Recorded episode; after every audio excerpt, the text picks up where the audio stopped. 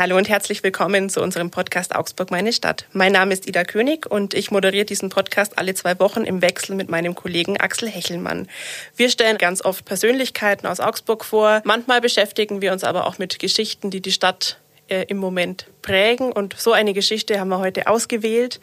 Es geht um den Goldfinger-Prozess und dazu habe ich meinen Kollegen Holger Sabinski-Wolf eingeladen. Er ist einer der Leiter unserer Bayern-Redaktion und hat langjährige Erfahrung als Polizei- und Gerichtsreporter und verfolgt auch diesen Prozess für uns. Holger, schön, dass du da bist. Hallo.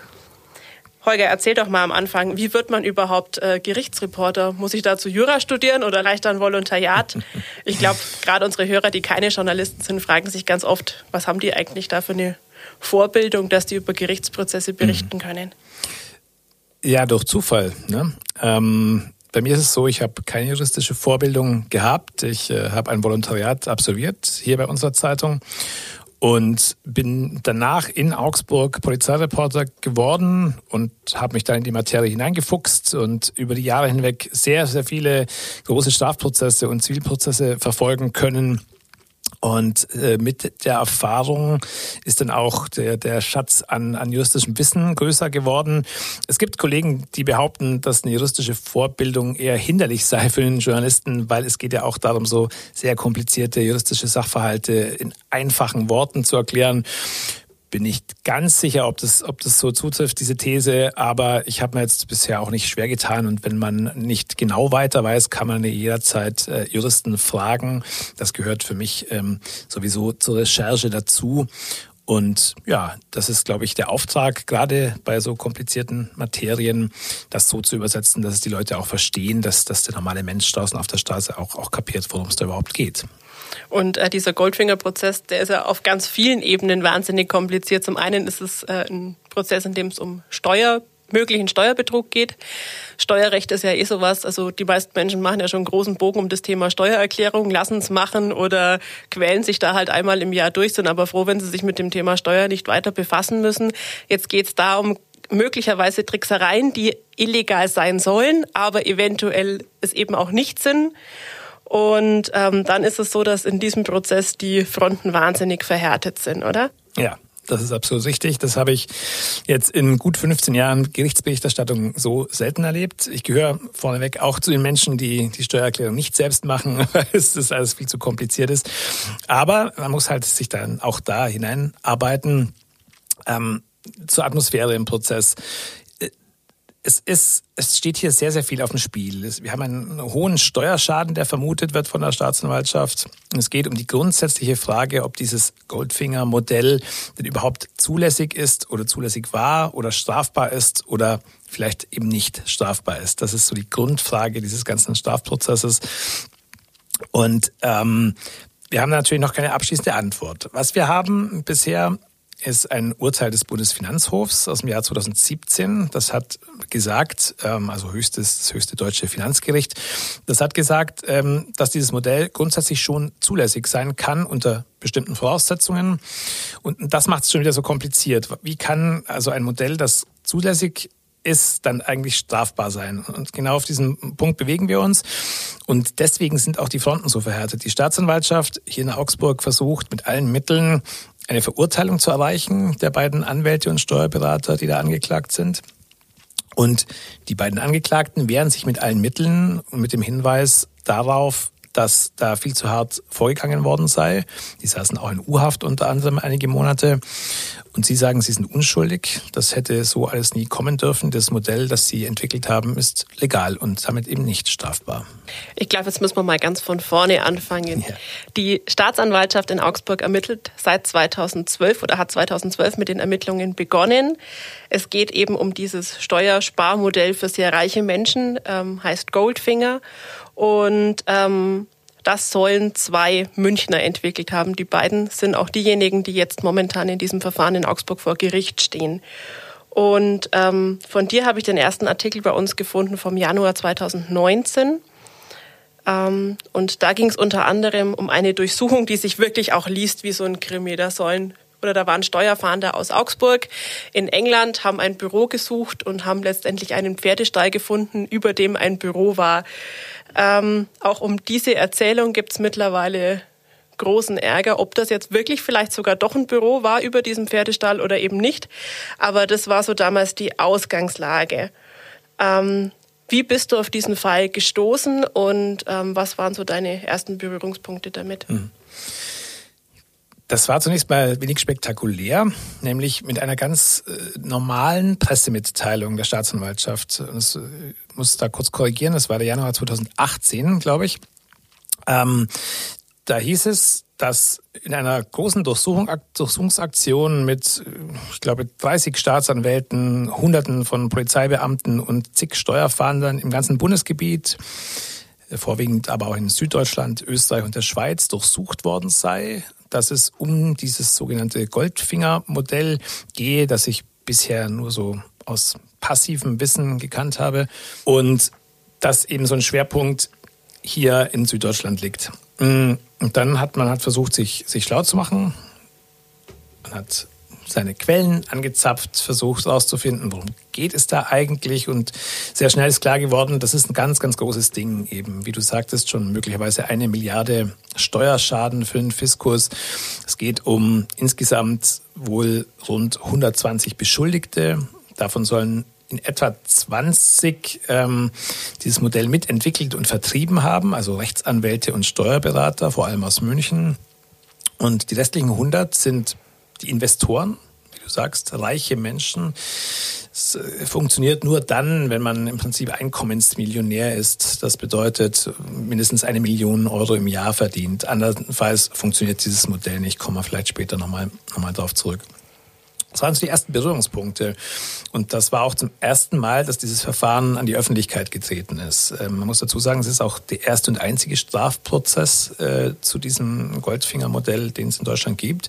Alles andere wurde bisher vor den Fachgerichten, vor den Finanzgerichten ähm, erledigt. Das heißt, es ist schon auch ein sehr außergewöhnlicher Fall bundesweit, aber es ist ja auch ein Fall von einer Tragweite, der jetzt äh, in Augsburg am Landgericht, äh, glaube ich, gar nicht so oft verhandelt wird. Ähm, jetzt haben wir hier Beschuldigte aus München, Angeklagte aus München. Warum findet denn dieser Prozess in Augsburg statt? Auch das ist schon wieder einer der Streitpunkte des Verfahrens tatsächlich.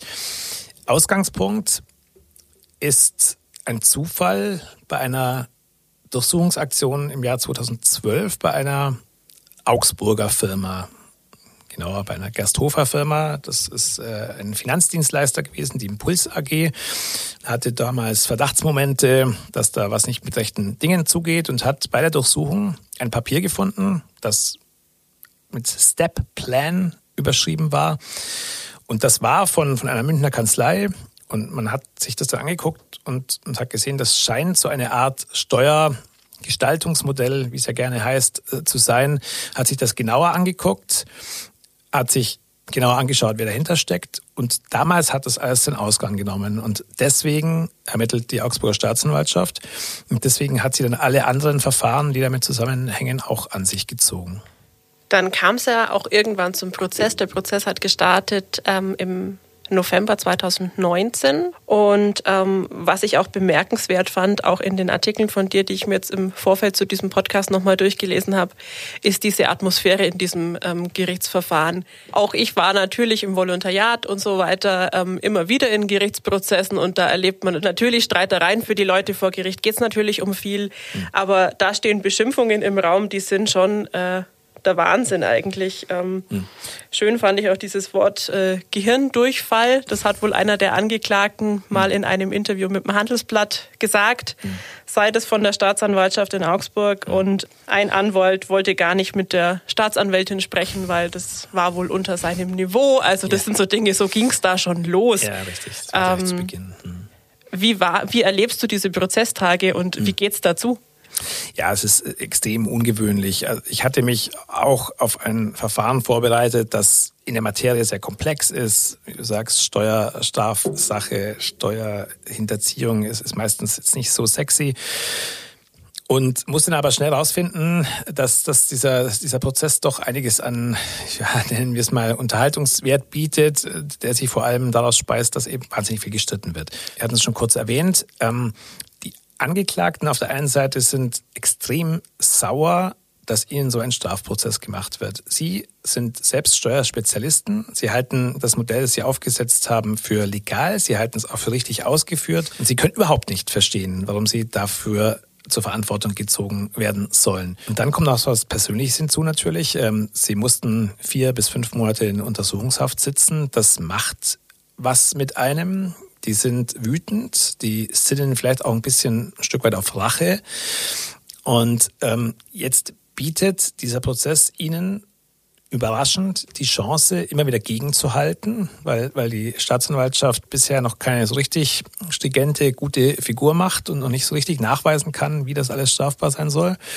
Jetzt sehen Sie natürlich die Chance, kommen, sich da auf der einen Seite zu rehabilitieren, aber auch ein bisschen Rache zu nehmen. Und ähm, daher kommt es, kommt es zu solchen ungewöhnlichen Äußerungen. Äh, und auf der anderen Seite haben wir zwei Staatsanwälte, die ganz offensichtlich auch in Abstimmung mit einer Generalstaatsanwaltschaft in München mal anhand dieses ersten Pilotverfahrens mal durchexerzieren sollen, ob denn sich nicht Menschen, die mit Goldfinger gehandelt haben, strafbar gemacht hatten.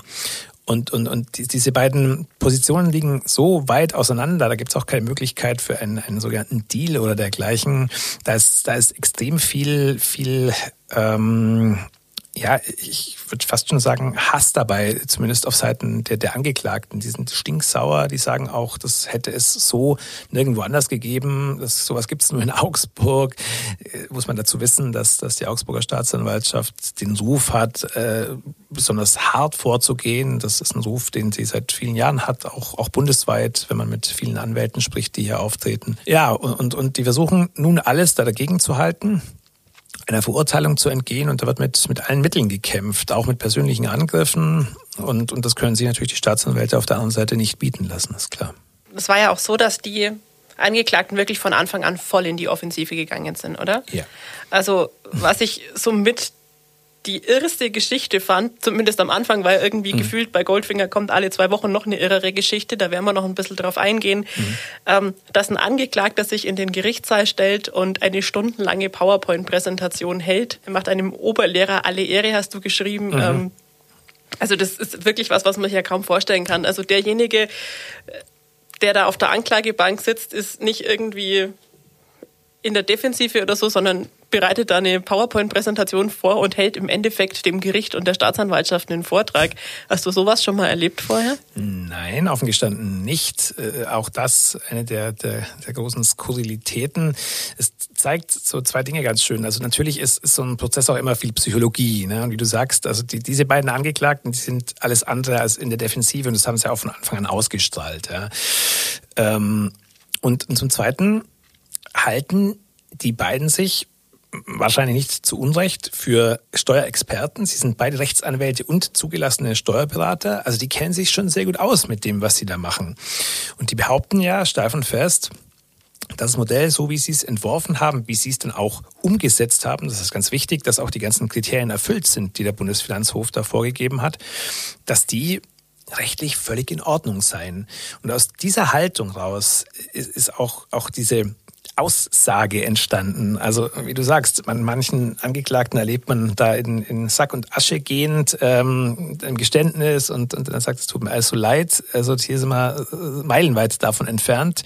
Der sagt im Gegenteil, alles Quatsch, was ihr erzählt. Und ich erkläre euch jetzt mal, wie es wirklich ist. Und das Ganze dann schön unterfüttert mit einer PowerPoint-Präsentation, ähm, die er da an die Wand geschmissen hat. Hat, glaube ich, zwei, zwei Verhandlungstage lang gedauert. Das Ganze, ähm, ja, extrem ungewöhnlich, hatte ich, hatte ich bisher auch noch nie, tatsächlich. Es hat sich ja im Laufe dieses Verfahrens in den vielen Verhandlungstagen auch herausgestellt, dass die Verteidigung nicht immer unbedingt Unrecht hat mit dem, was sie der Staatsanwaltschaft da so vorwirft. Ähm, da geht es unter anderem seit ein paar Monaten darum, dass wohl Informationen nicht in den Akten auftauchen.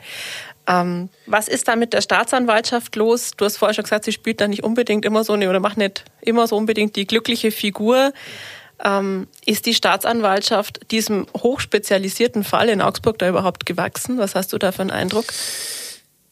Es gibt Tage, an, an denen da Zweifel auftauchen, muss ich ganz ehrlich sagen. Da gibt es ein, ein Handicap natürlich, dass man, dass man im Hintergrund wissen muss. Äh, der Fall ist, ist bei der Augsburger Staatsanwaltschaft durch, durch mehrere Hände gegangen, also verschiedene Sachbearbeiter, die das Ganze ähm, behandelt haben. Und die, die jetzige Sitzungsvertreterin der Staatsanwaltschaft äh, behandelt das Verfahren erst seit Herbst vergangenen Jahres. Die hat sich also erst kurz vor Beginn des Prozesses da so richtig einarbeiten können. Das ist sicherlich kein Vorteil gewesen für die ersten Prozessmonate. Und auf der anderen Seite haben wir da hochspezialisierte Experten in diesem, in diesem Bereich und ähm, die schaffen es halt jetzt immer wieder, die Staatsanwaltschaft so ein bisschen alt aussehen zu lassen. Das bezieht sich ähm, auf mehrere Dinge. Man hat das Gefühl, äh, es, es, kann niemand bei der Anklage so genau sagen, worin es die, die Vorwürfe bestehen. Also was genau sollen sie falsch gemacht haben? Oder geht es am Ende einfach nur um eine Rechtsfrage eigentlich? Ähm, daran anschließen würde sich dann die, die Frage, ob, ob dieses Verfahren überhaupt etwas vor dem Strafrichter zu suchen hat oder ob das eigentlich eine rein juristische Diskussion ist, wie das jetzt einzustufen ist. Und ähm, dann kommt noch eins hinzu, was du, was du eben erwähntest. Mm, es tauchen ständig neue Dokumente auf, die sich nicht in den Gerichtsakten befinden. Kleines Beispiel, so klein ist es eigentlich gar nicht. Äh, da geht es zum Beispiel um eine, eine Reise zweier Staatsanwälte, einmal nach Den Haag und einmal nach London. In Den Haag hat man sich getroffen mit Schweizer und österreichischen Ermittlern bei Eurojust, einer, einer europäischen Justizbehörde, um im Vorfeld der Durchsuchungsaktion mal zu checken, ob man da nicht international zusammenarbeiten könnte. Großes Ding. Und in London ging es darum, mit den englischen Steuerbehörden mal auszuklamüsern, ob man mit denen irgendwie zusammen was machen könnte.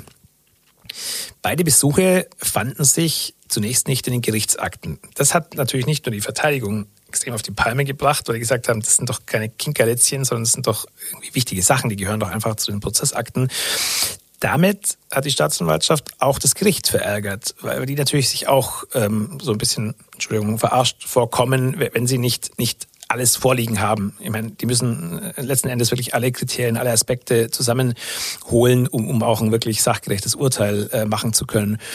Und ähm, das hat sich so ein bisschen aufgeschaukelt dann im Laufe der Monate weil es immer wieder zu solchen Kleinigkeiten gekommen ist. Hier hat mal eine Mail gefehlt, da ist mal was nicht aufgetaucht, was dann manchmal so nach ein paar Wochen nachgeliefert wurde, manchmal aber auch nicht. Und da wird natürlich dann auch permanent drüber gestritten. Gehört das jetzt her? Ist das mit Absicht nicht in die Unterlagen gelangt? Wurde da irgendwas verschleiert? Und da kommen wir jetzt auf so ein, in so ein Fahrwasser rein, die, die Verteidiger und die Angeklagten sagen, hier wurde doch von Anfang an ein Ziel vorgegeben, nämlich die beiden müssen irgendwie verurteilt werden wegen dieser Sache, aber so richtig substanziieren kann die Staatsanwaltschaft ihre Vorwürfe nicht. Und also gerade in den letzten Monaten, gerade so seit dem Frühsommer, hm. äh, ist ja doch auch, glaube ich, dein Eindruck, platzt dieser Prozess jetzt irgendwann. Hm. Ähm, das Gericht wollte ihn zwischenzeitlich schon mal einstellen. Hm also man hat immer weniger irgendwie das Gefühl, dass am Schluss da ein Urteil gegen die zwei Angeklagten stehen könnte. Das ist zumindest jetzt mein Eindruck. Wie siehst denn du das? Ja, das sehe ich auch so. Seit etwa Mai eskaliert die Lage komplett. Das begann damit, dass der Vorsitzende Richter, Johannes Ballis, ähm, eine 30-seitige Erklärung abgegeben hat, in der er zum einen vorläufig eingeschätzt hat, wie er den Prozess so sieht und wie er das ja, Verfahren im Moment einschätzt. Das ist üblich, das gibt es schon mal so als Zwischenstand, dass der Vorsitzende Richter mal sagt, also so sehe ich jetzt mal vorläufig. Und er hat sich dabei relativ weit aus dem Fenster gelehnt und hat gesagt, mh, hm, so wie es jetzt aussieht, stand im Moment, würde ich das Verfahren einstellen gegen eine Geldzahlung. Und er ist noch darüber hinausgegangen, hat gesagt, und alle weiteren Verfahren in diesem gesamten Goldfinger-Komplex, äh, wenn man die weiter treibt und, und weiter alle zur Anklage bringt und weiter Prozesse führt, würde er als Ressourcenverschwendung betrachten. Das ist natürlich schon eine sehr deutliche Aussage zu einem möglicherweise relativ frühen Zeitpunkt. Und das hat dazu geführt, dass die Staatsanwaltschaft dann einen Befangenheitsantrag gestellt hat gegen den Vorsitzenden Richter. Auch das eine sehr seltene Geschichte. Das habe ich bisher auch ganz, ganz selten erlebt. Das machen normalerweise die Angeklagten halt, weil die, weil die was zu verlieren haben. In dem Fall hat die Staatsanwaltschaft den, den Vorsitzenden Richter abgelehnt. Und dann ging das, ging das tatsächlich hin und her. Der Befangenheitsantrag wurde, wurde äh, abgeschmettert. Die Staatsanwaltschaft hat daraufhin in allen bei diesen richteranhängigen Verfahren einen Befangenheitsantrag gestellt, also voller, volle Breitseite. Und, und seitdem gibt es eigentlich gar kein Halten mehr. An jedem Verhandlungstag wird gestritten, wird teilweise ja doch sehr laut gesprochen und, und man fährt sich gegenseitig über den Mund. Jetzt rede ich und jetzt, also das ist jetzt wirklich eine Atmosphäre, in der so ein Verfahren nicht mehr gut stattfinden kann. Und ähm, wenn du mich jetzt fragen würdest, äh, ob da irgendwann eine Verurteilung rauskommt, ich, ich weiß es nicht. Ich würde gar nichts ausschließen. Das Oberlandesgericht in München hat jetzt in, in zwei Nebenverfahren gesagt, sie halten den Richter doch für befangen. Spielt im Moment für diesen laufenden Prozess keine Rolle, aber ist natürlich schon so ein Damoklesschwert über dem ganzen Komplex. Ähm, Im Moment würde ich da gar keine Prognose abgeben wollen. Es, es kann sein, dass das Gericht versucht, äh, möglichst schnell den Deckel drauf zu machen. Die Tendenz, so wie es jetzt nach außen dringt, ist dann wohl eher Richtung, Richtung Freispruch oder, oder Einstellung des Verfahrens. Ähm, wenn es noch länger dauert, hätte die Staatsanwaltschaft theoretisch noch die Möglichkeit, noch weitere Beweise nachzuliefern, noch weitere Indizien nachzuliefern. Ähm, dann würde man sich natürlich fragen, warum das in zehn Monaten nicht schon lange passiert ist. Also da bleibt sehr viel offen. Da kann ich würde ich, würde ich einen Teufel tun und irgendeine Prognose abgeben wollen, wie das Ganze ausgeht und wann es vor allem auch zu Ende geht. Ich würde jetzt ganz gern auf die Akteure eingehen, die mhm. du da vor Gericht immer wieder erlebst, weil du beschreibst sie. Wir alle haben sie noch nie gesehen. Du siehst sie im Verfahren. Mhm. Ähm, vom Verteidiger gibt es Fotos, zumindest von einem, vom Herrn Bayer gibt es Bilder, ähm, von den Angeklagten natürlich nicht, weil solange die nicht verurteilt sind, ähm, haben die ja auch ein Anrecht darauf, dass wir ihre Identität in dem Fall schützen. Ähm, irgendwie klingt es für mich immer so wahnsinnig nach irgendeiner so US-amerikanischen Anwaltsserie, wenn ich ehrlich bin. Ich stelle mir da irgendwie so ja, vielleicht auch etwas unangenehme Gestalten vor, die sich aber da einfach in ihrem Bereich wahnsinnig gut auskennen. Ähm, wie sind die beiden Angeklagten drauf? Wie sehen die aus? Wie verhalten die sich? Ähm, und wer steht ihnen da gegenüber? Was ist das für ein Richter? Was ist das für ein Typ? Du hast gerade vorher gesagt, er hat sich dann doch relativ weit aus dem Fenster gelehnt. Du schreib, beschreibst ihn aber ganz oft auch als sehr besonnenen äh, Typen. Und wie agiert auch die Staatsanwaltschaft. Also wir wissen jetzt, dass sie sich oft nicht so ganz toll präsentiert und dass es da auch immer wieder Probleme gibt. Ähm, aber mit wem haben wir es da konkret zu tun? Vielleicht fangen wir mal mit den Angeklagten an. Ja, gerne.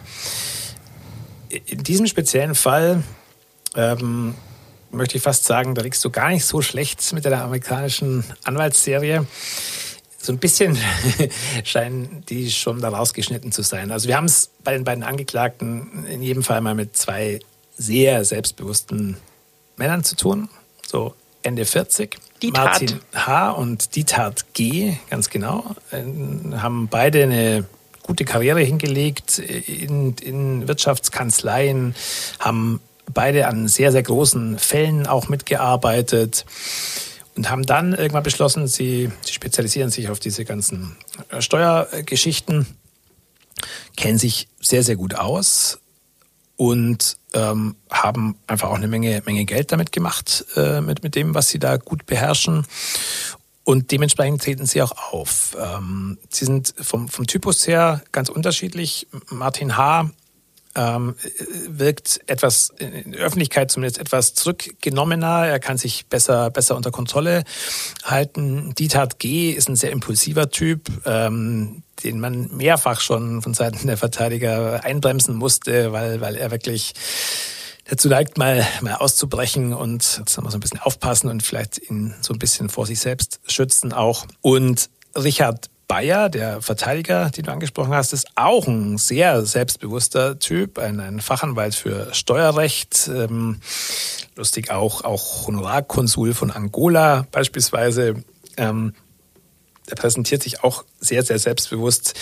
In meiner Einschätzung ist, ist er jemand, der sich sowohl im, im Steuerrecht, im Steuerstrafrecht sehr gut auskennt, ganz bestimmt aber die Strafprozessordnung extrem gut beherrscht. Äh, er kennt wirklich jeden Trick und in jeden Winkelzug, äh, den man braucht, um, so ein Verfahren in die Luft zu sprengen. Und, das nutzt er jetzt gerade weitlich aus. Und, und auf der anderen Seite ähm, hat man das Gefühl, dass, dass die Staatsanwaltschaft dem wenig entgegenzusetzen hat. Gibt es denn da noch weitere Verteidiger oder werden die vom gleichen Verteidiger vertreten? Weil der Herr Bayer, der steht mhm. oft sehr im Fokus. Ja.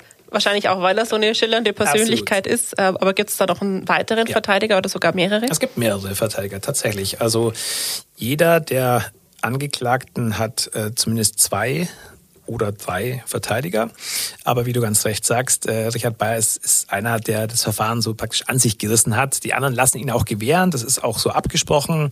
Er ist sozusagen der Rambock, der da auch immer äh, voll, volle Kanne reingeht und manchmal auch mit dem Kopf durch die Wand und so. Das ist auch so naturell.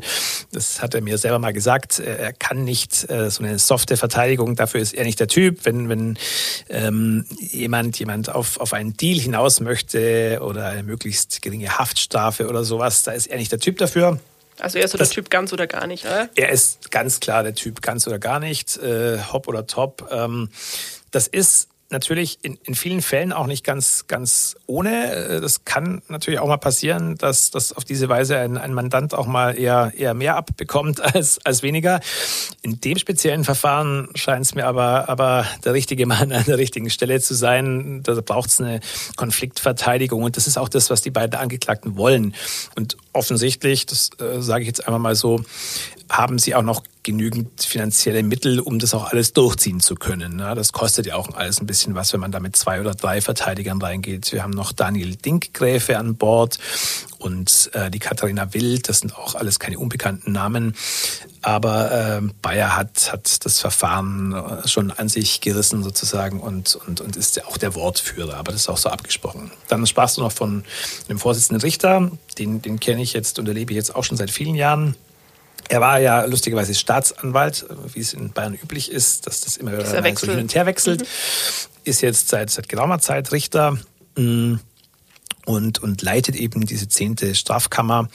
Ein sehr besonnener, ruhiger Typ, der abwägt, der zuhört, der nachfragt, niemand, der übers Ziel hinausschießt normalerweise.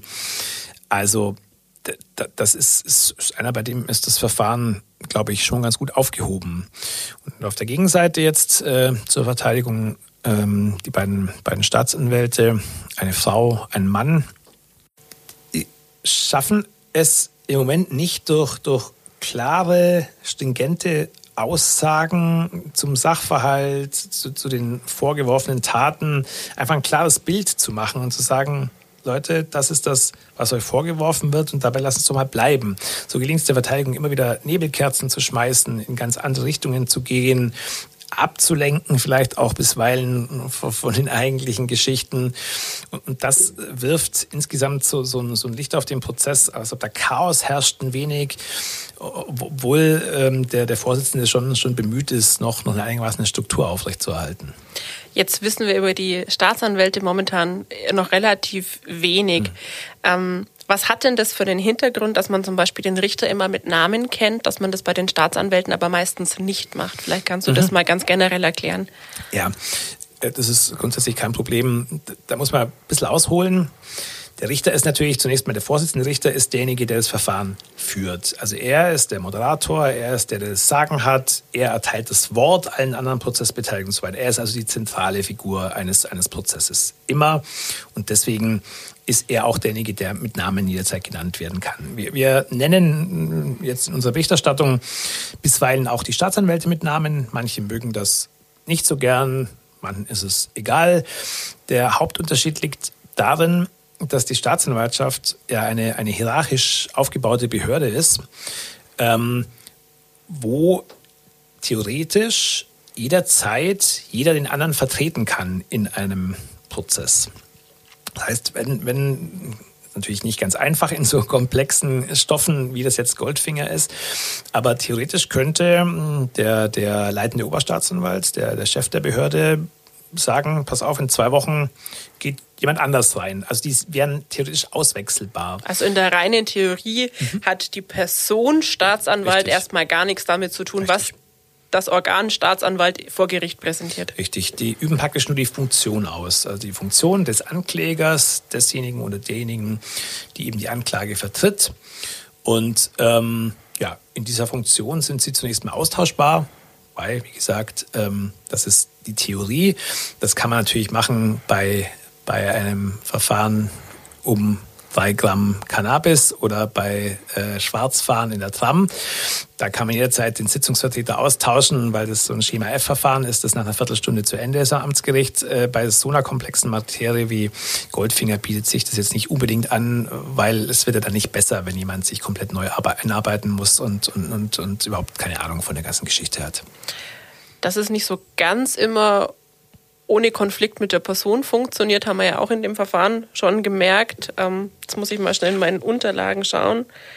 Das war gleich zu Beginn eigentlich im Januar 2020. Da hat die Verteidigung schon gefordert, die beiden Staatsanwälte abzusetzen und durch andere zu ersetzen, weil sie der Meinung war, die sind befangen. Ähm, Befangenheitsanträge gibt es ohnehin in diesem Prozess ganz viele in alle Richtungen. Ich glaube, so ein paar haben wir schon genannt. Da müssen wir vielleicht jetzt gar nicht unbedingt ins hm. Detail gehen. Ähm, sind denn die Staatsanwälte, die momentan da vor Gericht auftreten, immer noch die gleichen wie zu Beginn des Verfahrens im November 2019? Ja. Ganz einfache Antwort. Ja, es sind immer noch die gleichen. Mm. Das macht Sinn aus dem heraus, was ich eben sagte, nämlich dass die jetzt schon in den Fall eingearbeitet sind. Der, der äh, Mann, der jüngere der beiden, ähm, begleitet das Verfahren schon seit, seit einigen Jahren tatsächlich. Ähm, ich stelle mir halt an mancher Stelle die Frage, ob es von der Außenwirkung her nicht besser gewesen wäre, wenn man, wenn man sie irgendwann mal ausgetauscht hätte. Sie sind auch so verstrickt in diese Streitereien mit, mit, mit der Verteidigung, können wahrscheinlich auch nicht mehr so offen agieren, wie sie es gern selber tun würden. Ich habe mich schon manchmal gefragt, ob es nicht, nicht besser gewesen wäre, wenn man da jemand anders hingesetzt hätte. Man hätte ja zum Beispiel auch auf die Idee kommen können, ähm, die, die Leiterin der Wirtschaftsabteilung bei der Staatsanwaltschaft, eine, eine sehr erfahrene Staatsanwältin, als Sitzungsvertreterin zu schicken. Also Vielleicht quasi die, die, Ebene höher zu wählen dann, richtig, oder? Richtig. Wäre, wäre theoretisch jederzeit denkbar. Auch, auch der, der Behördenchef könnte theoretisch jederzeit sagen, pass mal auf, ich mache es jetzt selber oder so. Es war ungewöhnlich, die gehen eher selten dann in, in die Sitzungen rein, um, um selber die Anklage zu vertreten, aber theoretisch wäre das alles denkbar. Ich finde das Goldfinger-Verfahren wäre so ein Fall gewesen, wo man zumindest mal drüber hätte nachdenken können. Vielleicht haben sie es ja auch getan und bisher aber nicht, nicht nach außen dringen lassen. Ich habe deswegen gefragt, weil auch ein Staatsanwalt schon vor Gericht aussagen musste als Zeuge und weil momentan noch eine Ex-Staatsanwältin immer wieder im Fokus steht, die jetzt aussagen soll. Das ist ähm, eine ehemalige Ermittlerin. Das ist aber nicht die Staatsanwältin quasi, die seit Beginn an dieses Verfahren vor Gericht vertritt, oder? Das ist eine andere. Nein, das ist eine andere. Die hat ähm, im Prinzip das Verfahren so richtig aufs Gleis gebracht. Die hat sich da sehr dahinter geklemmt. Zwei Jahre lang ähm, hat im Prinzip das alles vorbereitet, hat, hat auch so die rechtliche Argumentation im Prinzip ähm, nach vorn gebracht, hat diese große Razzia auch vorbereitet, zusammen mit Steuerfahndungsstellen in ganz Deutschland und dergleichen. Sie ist im Prinzip so die zentrale Figur gewesen. Sie war die leitende Ermittlerin bei der Staatsanwaltschaft, ist dann aber, äh, ich glaube im September 2018, wenn ich mich richtig erinnere, äh, Richterin geworden, wie wir vorher schon sagten, auch nicht unüblich jetzt im Freistaat, dass man so wechselt zwischen Staatsanwaltschaft und, und Richterschaft. Und damit musste eben jemand anders übernehmen. Und ähm, danach kam nochmal eine neue Staatsanwältin ins Verfahren. Und das macht es zum einen ein bisschen verwirrend natürlich.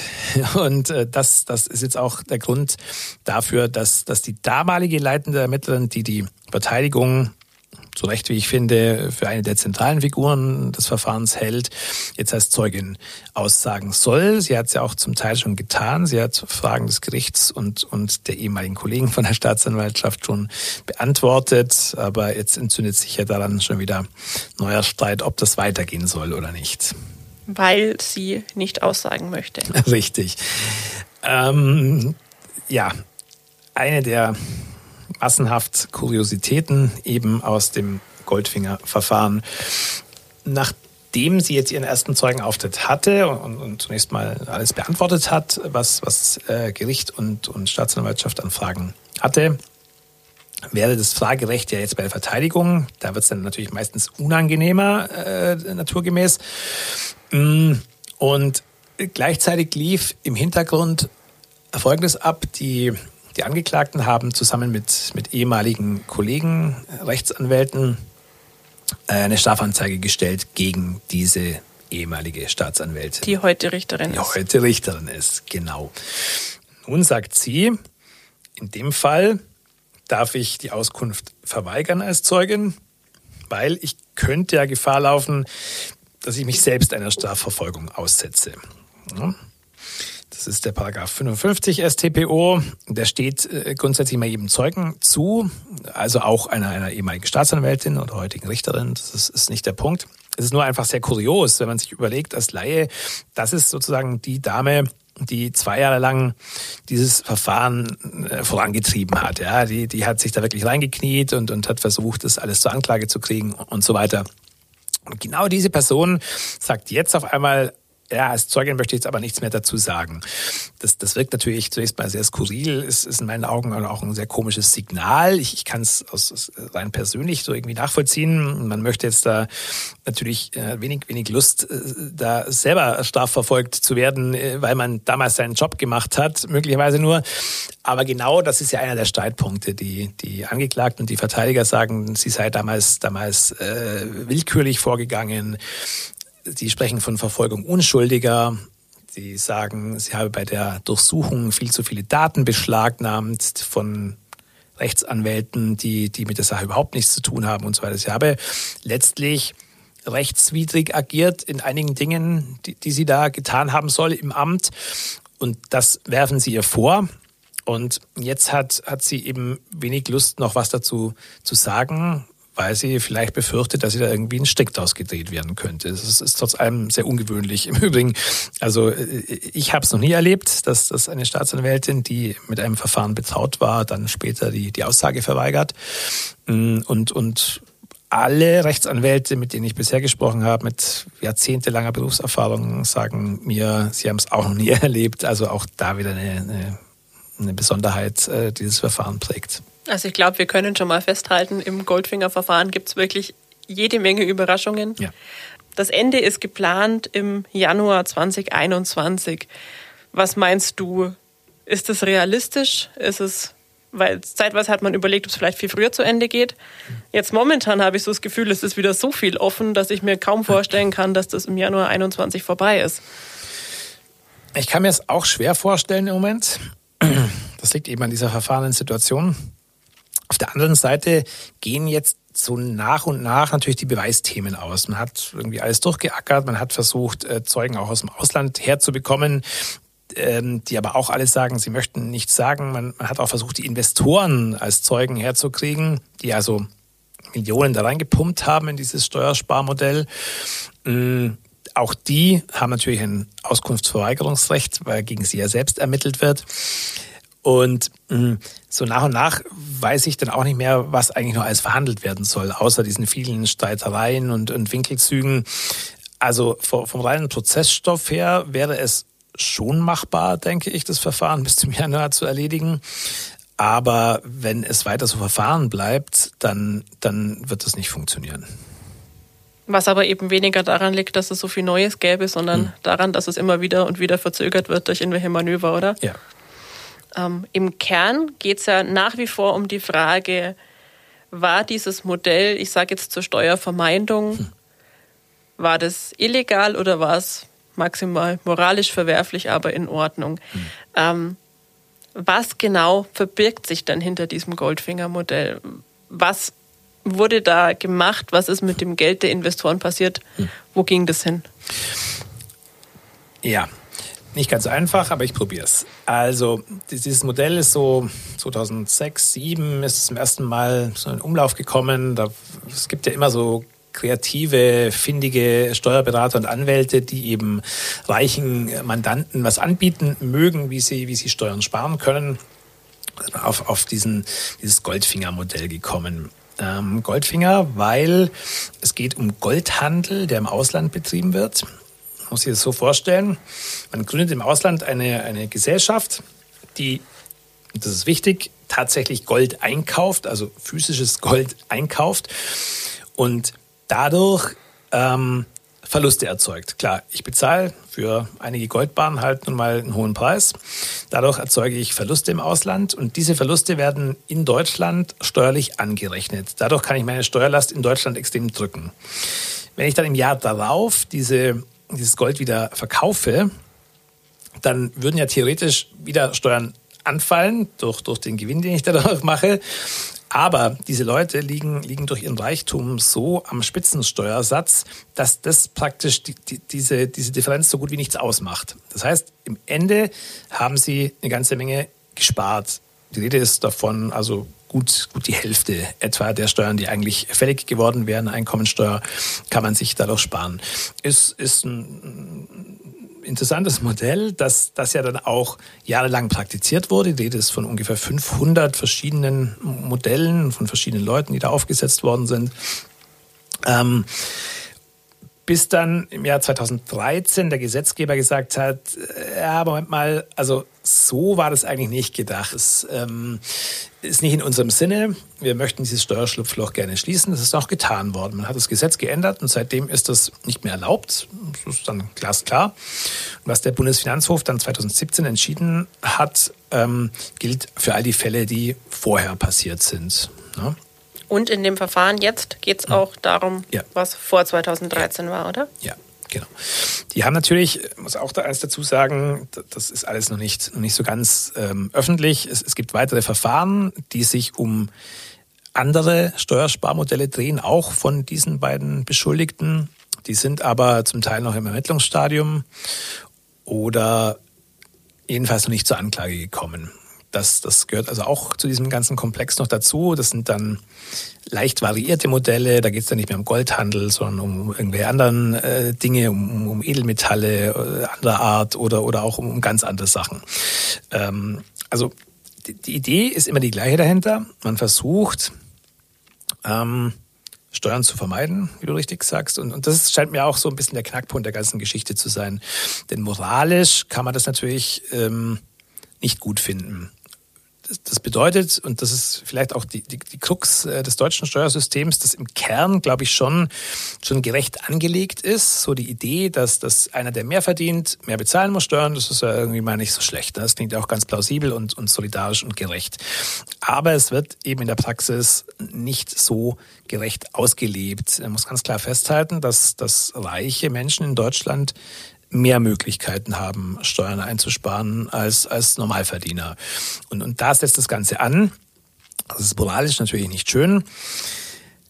Die große Frage, um die es jetzt hier geht äh, in Augsburg im Goldfinger-Verfahren, ist es denn auch, auch tatsächlich strafbar? Also wird man dafür bestraft, wenn man sowas gemacht hat? Ich glaube, so ein ganz großer Themenkomplex ist halt auch ähm, das Thema Steuergerechtigkeit und ähm, was ist eben gerecht, was ist rechtmäßig und wo ist da auch irgendwo der Unterschied und ähm, das ist ja auch was, was wir jetzt momentan wieder ganz massiv merken. Man muss ja nur an Donald Trump und seine 750 Dollar Steuer denken.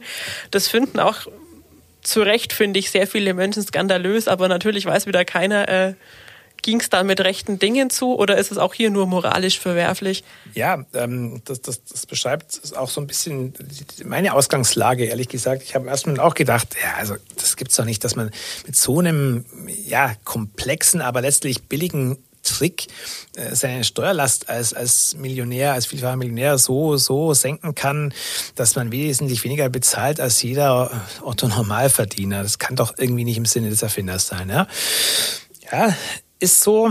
Ähm, da wäre dann tatsächlich der Gesetzgeber gefragt, da diese Löcher zu stopfen. Nur muss auch eins sagen, das ist natürlich immer ein, wie so ein, so ein, so ein Rattenrennen. Äh, da wird ein Steuerschlupfloch geschlossen und es gibt viele hochspezialisierte Kanzleien und Steuerberater, die halt dann das nächste suchen, um, um das immer weiter zu treiben. Und ähm, im Endeffekt, glaube ich, wird es nie machbar sein, die Steuergesetzgebung so, so zu machen, dass nicht irgendeiner ein Schlupfloch findet. Ja, das ist, das ist so ein bisschen das Problem. Und da wird natürlich zum Teil sehr aggressiv, sehr kreativ vorgegangen. Und ähm, ich glaube, das ist auch das, was dahinter steckt. Ähm, das ist ja zunächst mal nichts Verwerfliches. Der Gedanke, zu sagen, man klopft solchen Leuten mal auf die Finger und sagt, Leute, das geht nicht, dafür müsst ihr jetzt mal, mal haften und, und büßen vielleicht sogar. Ja. Aber letztendlich leben wir halt in einem Rechtsstaat und, und wenn, wenn ich sage, die haben etwas getan, was strafbar ist, die müssen dafür bestraft werden, muss ich es ihnen auch nach allen Regeln der Kunst nachweisen. Wenn es nicht gelingt, dann muss man halt sagen, okay, dann ist es so, dann muss man das hinnehmen, kann äh, im besten Fall eben sagen, der Gesetzgeber muss da was tun, aber dann, dann geht es halt nicht. Wir leben ja nicht in einem Willkürstaat. Sagen, so mein Gefühl sagt jetzt, das ist ungerecht und deswegen werden die jetzt verknackt. Äh, so läuft es halt nicht. Ne? Also es bleibt wahrscheinlich sehr spannend im Goldfinger-Prozess. Ähm, ich würde zum Schluss gerne nochmal auf die Folgen auch für die Angeklagten eingehen, weil momentan, sagst du selber, sieht es eher so danach aus, dass die am Ende nicht belangt werden, ähm, weil entweder das Modell nicht strafbar ist oder man ihnen was nicht nachweisen kann. Wir wissen es noch nicht, das Verfahren läuft ja noch. Ähm, es ist aber ja doch so, dass hier zwei ehemals sehr angesehene oder sehr erfolgreiche Anwälte vor Gericht erscheinen müssen, regelmäßig vorher in U-Haft gesessen sind. Was macht es denn mit diesen beiden Menschen? Ähm, wie erlebst du die? Hm. Wir hatten es schon von der Wut. Hm. Ähm, und was meinst du, wie geht das für die weiter? Hm. Trotz ihres Selbstbewusstseins sind die natürlich extrem angegriffen. Das ist völlig klar. Die, die wurden damals wirklich so klassischerweise in der Früh um, keine Ahnung, 6.30 Uhr, 7 Uhr aus ihren Häusern geholt. Der eine stand, glaube ich, vor unter der, Familie, Dusche, der stand in der Dusche. Er, er hat das nicht erwartet. Die waren beide komplett überrascht. Die sind mitten aus dem Leben gerissen worden. Die haben beide Familie, die haben ähm, kleine Kinder auch. Und in den, den ruhigeren Momenten, äh, mal in der Prozesspause, äh, habe ich dann von einem der beiden auch schon mal zu hören bekommen, wissen Sie, ich, ich habe ähm, die Kommunion meiner Tochter verpasst wegen meiner Untersuchungshaft. Das sind natürlich so Momente, wo man sich auch sagt, wow, das ist, ist hart. Wie du sagst, angesehene Leute, in der Gesellschaft auch, auch äh, gut, gut dabei und so erfolgreich. Und dann reißt man die von heute auf morgen komplett aus diesem äh, Leben raus, steckt sie für einige Monate ins Gefängnis. Das ist natürlich extrem hart. Die Fallhöhe ist da sehr, sehr hoch, logischerweise. Und das hat hat zunächst mal einen Schock ausgelöst bei all den, den Beschuldigten. Es waren ja noch mehrere und es saßen auch noch mehr Berufsträger, also Anwälte oder Steuerberater auch in Haft. Ähm, sieben, glaube ich, insgesamt. Ähm, das, das hat, die, hat die extrem geschockt. Die haben es auch nicht für möglich gehalten. Man, man hört jetzt von, von diesen Menschen, die ja, die ja eigentlich für, für das Recht und die Rechtspflege in Deutschland stehen, äh, dass, dass sie Zweifel haben am Rechtsstaat, das, was, was wir oft sonst von aus der Ecke Verschwörungstheorie hören, dass das alles nicht mit rechten Dingen zugeht und so. so all solche Sachen hört man jetzt auf einmal von, von diesen äh, studierten Juristen, weil sie es einfach nicht, nicht, nicht fassen können, was da mit ihnen passiert ist. Und, und klar ist auch, ähm, die Existenzen wurden extrem, extrem ähm, niedergemacht. Die Kanzlei, in der die gearbeitet haben, ist aufgelöst worden. Das, das wäre nicht mehr gegangen mit diesem Namen. Der wäre in aller Munde gewesen, nicht, nicht mehr machbar, da Geschäfte zu, zu tätigen.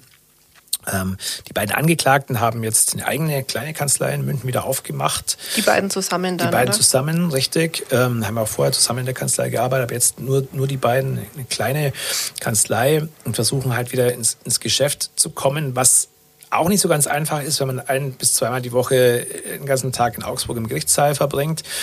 also bin jetzt da entfernt von, von, von Mitleid oder dergleichen. Darum, darum geht es nicht. Ich, ich möchte nur, nur schon auch die Augen öffnen, was, was das bedeutet für so jemanden, der, der da sein, sein Leben lebt und erfolgreich ist und dann von heute auf morgen in den Knast gesteckt wird. Ähm, ist, ja, ist ja nicht ganz ohne und, und das ist ja auch schon ein Stück weit Strafe daraus speist sich ja auch die, diese Wut und teilweise Verzweiflung, würde ich fast schon sagen, ähm, was, was jetzt eigentlich gerade mit ihnen passiert hier und warum die sich jetzt wirklich mit Händen und Füßen wehren und alle Mittel in die Hand nehmen, das Ding bis zum Ende durchzuziehen. Dabei bekommen sie, haben wir noch gar nicht drüber gesprochen, auch eine gewisse Unterstützung von den Finanzgerichten. Wir haben jetzt erst neulich ein interessantes Urteil vom Finanzgericht Stuttgart bekommen, eben auch in einem dieser Goldfingerfälle dieser beiden Angeklagten.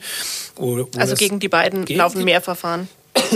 Ja, ähm, wobei das eben Finanzgerichtsverfahren sind, keine Strafverfahren, das muss man eben strikt trennen. Da geht es wirklich nur um, um, um die finanzrechtliche äh, Seite des Ganzen. Also sprich, ich gebe meine Steuererklärung ab, das Finanzamt sagt, nö, erkennen wir nicht an. Und dann kann ich vor dem Finanzgericht dagegen klagen und sagen, äh, warum nicht? Und trage meine Argumente vor.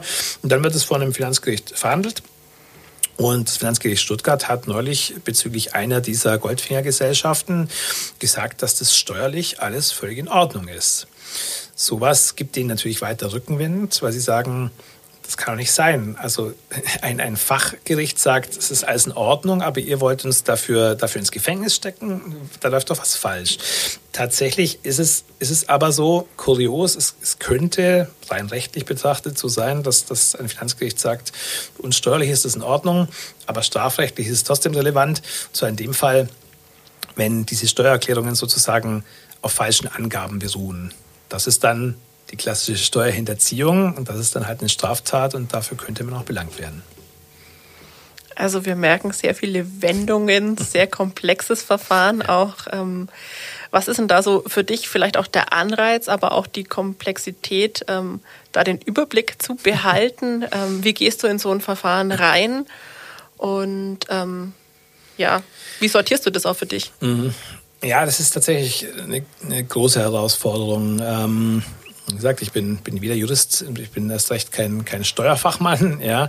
Da muss man sich unheimlich reinfuchsen. Ähm, ich habe auch, auch äh, bin an, an, viele Dokumente auch gekommen aus dem Verfahren im Laufe der, der Zeit. Ich, ich kriege sehr viele Zuschriften auch von, von Steuerberatern und, und Steueranwälten aus, aus ganz Deutschland, die immer wieder neue Aspekte aufbringen, dass, dass die Schwierigkeit an der Sache ist, man muss sich sehr, sehr tief einarbeiten in die Materie, um dann aber mehrere Schritte zurückzutreten und das Ganze wieder, wieder in eine klare Form zu gießen zu sagen, ich muss das, muss das stark vergröbern, das, das versteht ja sonst kein Mensch mehr, was da alles vor sich geht. Ich glaube, das ist so, so grundsätzlich die, die große Kunst daran. Und, und ich saß da äh, nächtelang drüber und habe mir das durchgelesen und, und habe hab lauter Zahlen und Paragraphen noch vor mir gehabt und musste auch da dann einfach ähm, ja, unbelastete Menschen fragen, die sich mit der Materie auskennen, also Bekannte oder auch einfach mal einen, einen Fachmann, der, der mit der Sache gar nichts zu tun hat und damit es nochmal erklären kann.